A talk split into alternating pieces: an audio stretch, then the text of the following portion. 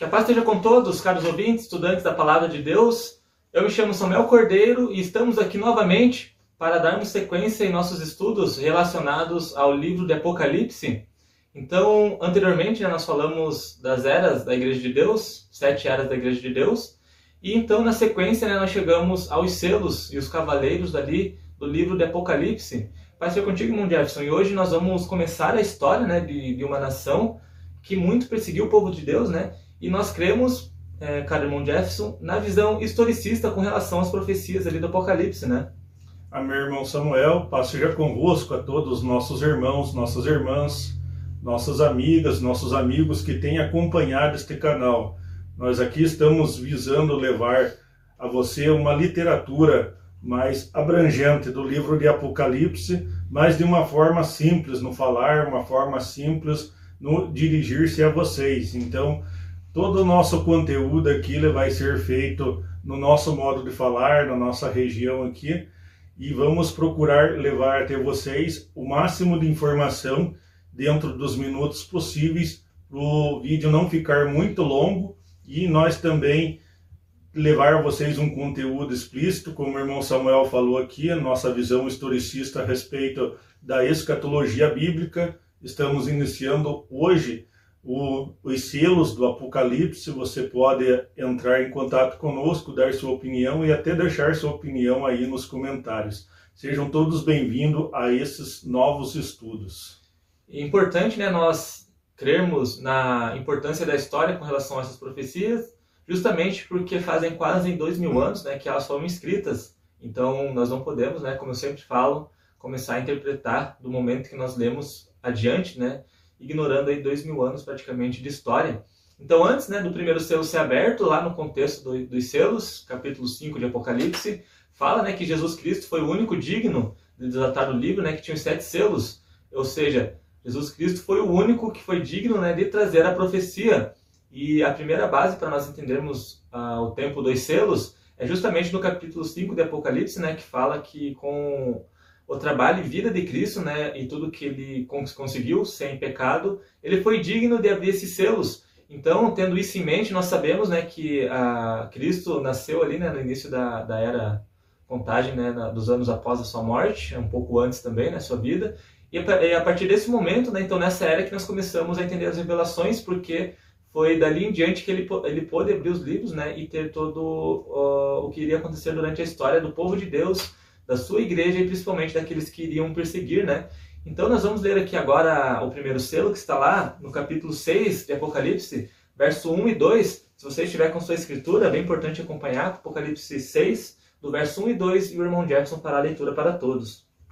E havendo o cordeiro aberto um dos selos, olhei e ouvi um dos quatro animais que dizia, como em voz de trovão: Vem e vê. E olhei e eis um cavalo branco, e o que estava sentado sobre ele tinha um arco, e foi-lhe dada uma coroa, e saiu vitorioso e para vencer. Então, as palavras são curtas, né, sobre essa profecia, onde trata de um cavalo, cavaleiro, né, na cor branca, e esse tinha um arco na mão e ele saiu para vencer.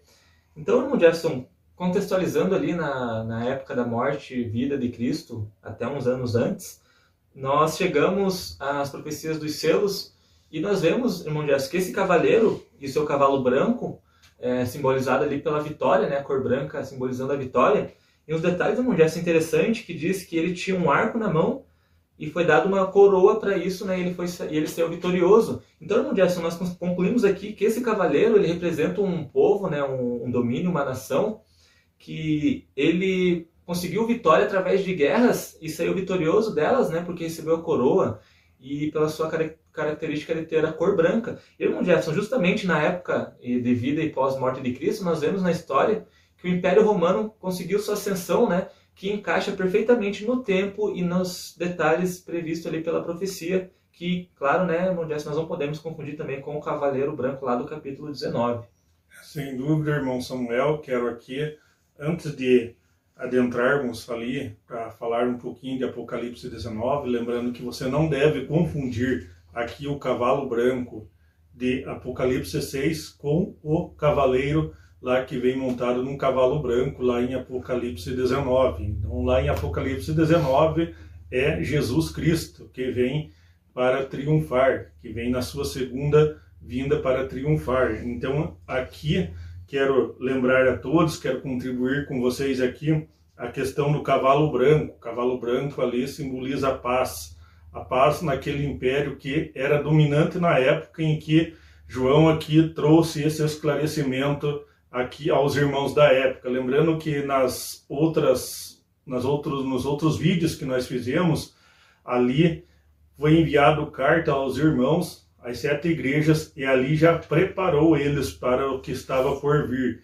Então, após ser preparado aqueles irmãos da época no que estava por vir, e também nós preparando nós no que estava por vir, e no que saberíamos ali diante da história, diante da Bíblia, sobre as cartas, aqui começou o primeiro selo. Então, lembrando também a todos vocês que na época os modais ali, digamos assim, que rodoviário, de transporte e muitas outras coisas eram feitos por jumentos, por cavalo, e quando se ganhava uma guerra, e até os dias de hoje é simbolizado aí para quem assiste televisão, simbolizar ali uma bandeirinha branca, dizendo se entrego, que haja paz entre eu e vocês, como tem muitos significado aí a, a cor branca. Então, cavalo branco aqui começava uma época de paz no Império Romano.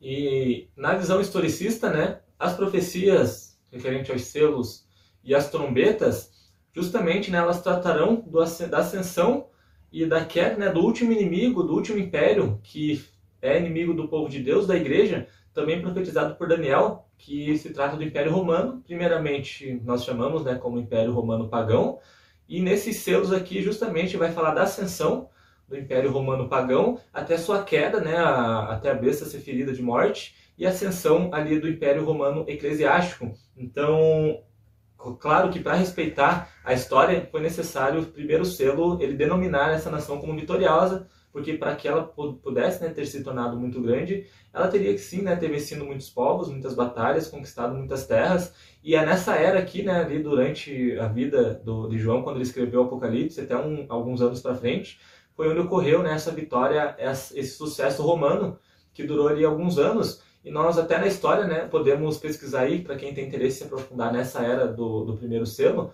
é só pesquisar aí no Google pela Pax Romana, que foi um, um, período né, que nós caracterizamos como aqui o primeiro selo, que durou ali até aproximadamente mil, o ano 1080 após a morte de Cristo, ali até a, a morte de Marco Aurélio, onde daí já começou a consequência né, do, dos próximos selos.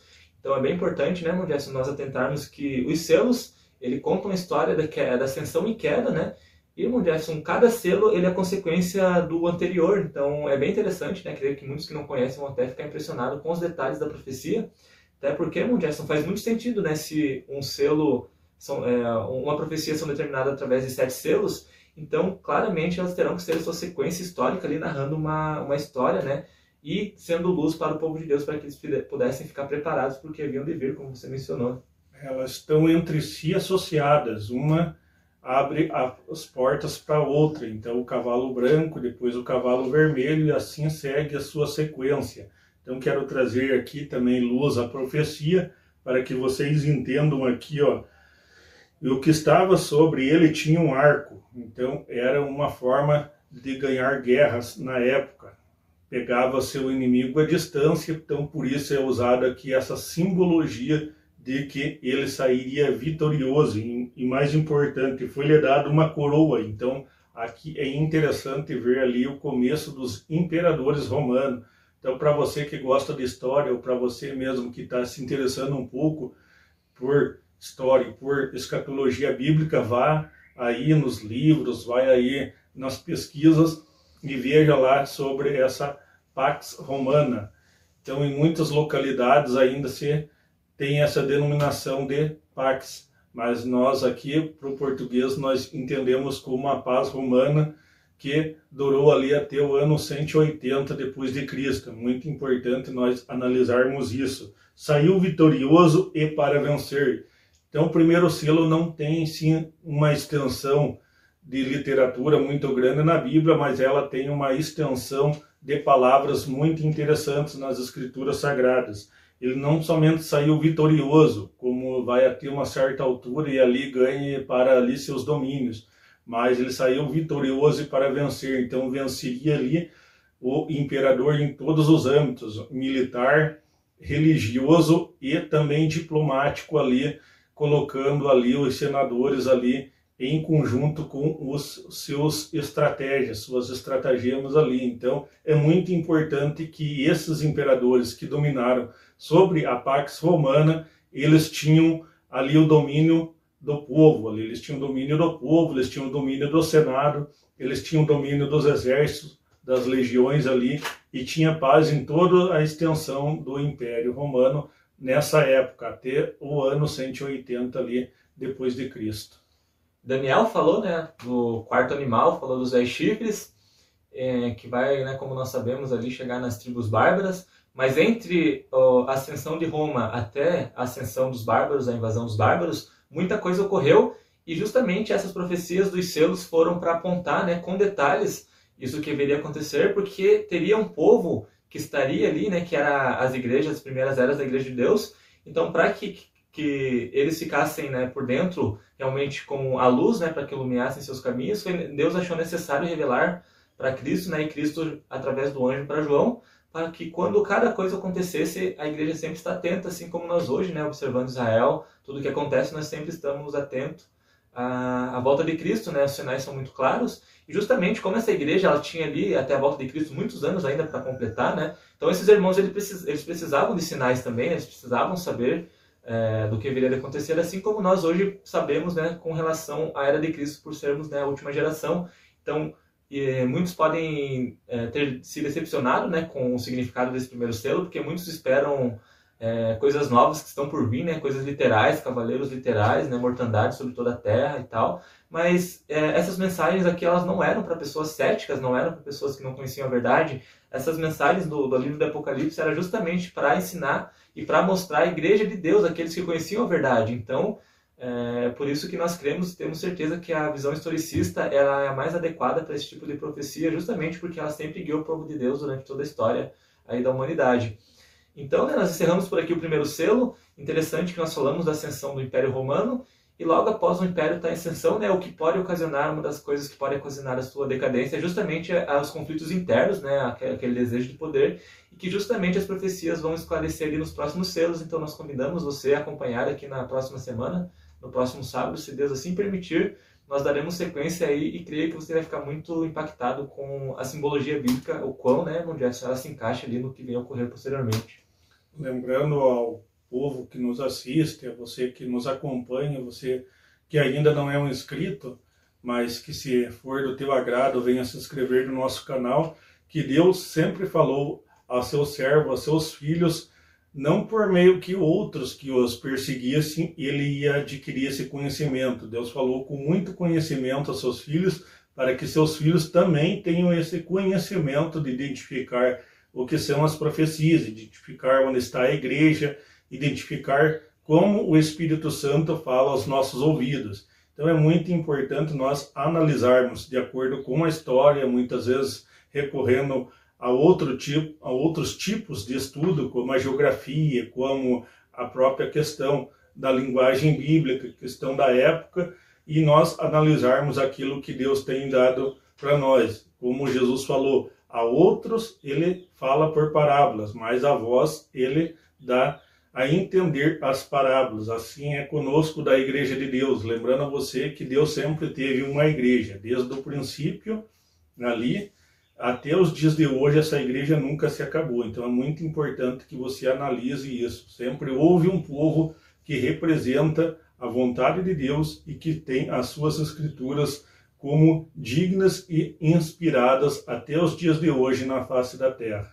Então é isso, caros ouvintes. Eu já me despeço por aqui com a paz a todos, né? Irmão Gerson, conto com você para a sequência dos estudos dos selos. Estamos aí, irmão Samuel, e também me despeço de todos vocês. Até a próxima. Paz seja convosco. Não esqueça né, de deixar o like e compartilhar a palavra de Deus para aqueles que buscam né, o conhecimento que a Igreja de Deus tem transmitido né, desde o tempo após a morte de Cristo, desde os apóstolos, e essa mensagem tão importante que chegou até nós hoje em dia. Paz a todos e até o próximo vídeo.